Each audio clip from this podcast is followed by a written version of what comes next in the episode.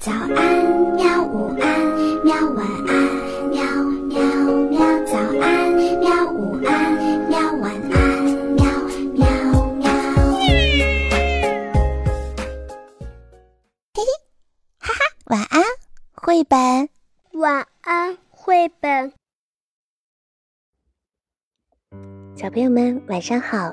今天我们要讲的故事是在教室里说错了。没关系。作者：日本石田静治。在教室里说错了没关系，只要大家踊跃发言，说出了自己的意见，答案对错都没有关系。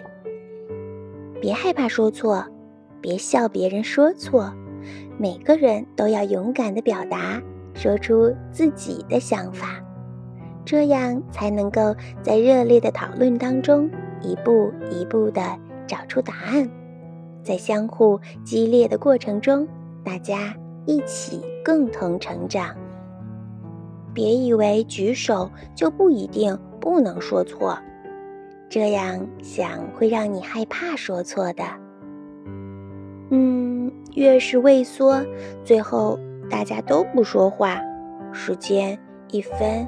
一秒的就溜走了，老师无可奈何，只好一个人自言自语，学生们也都心不在焉，这样大家都不会成长。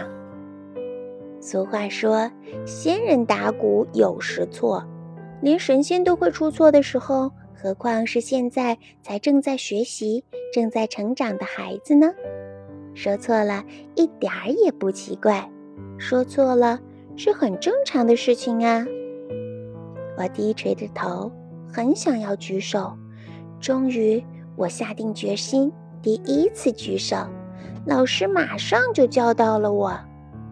我的心脏扑通扑通，身体热烘烘，一站起来，脑子突然一片空白，结结巴巴的说了什么，自己都听不懂。糊里糊涂，莫名其妙的，只好坐了下来。坐下以后，发烫的身体一下子变凉了，脑子也清醒了。这时才想到，哎呀，刚才要是这样说就好了。哎呀，刚才怎么不是那样说呢？哎，真的是好懊恼呀。可是，没有关系的。就算一次又一次都失败了，慢慢的，紧张的情绪会消失的，渐渐的，想说的话也能表达了。没有人一开始就能说的很棒，没有人一开始就能命中答案的。一次又一次举手发言，一次又一次说错，在这个过程当中，我们学会了表达。不仅能清楚地说出自己的想法，有时还全都说对了呢。教室原本就是让我们学习的地方，别害怕说错，别笑别人说错，尽管安心的举手吧，尽管安心的表达吧。说错了，不会有人笑你，不会有人瞧不起你，更不会有人生气的骂你。相反，说错了才有机会帮你纠正。当你怎么都想不通时，老师更会绞尽脑汁的来教你。所以，虽然说错了，不是也很好吗？就算有人说你的想法很奇怪，那也没有办法，因为这就是你的想法。就算有人笑你。但说错了有什么不可以的呀？只要把错的地方都学会了，这样不是很好吗？总而言之，不管别人说什么，不管有没有人嘲笑你，不懂的地方，我们一定要努力找答案，绝不放弃。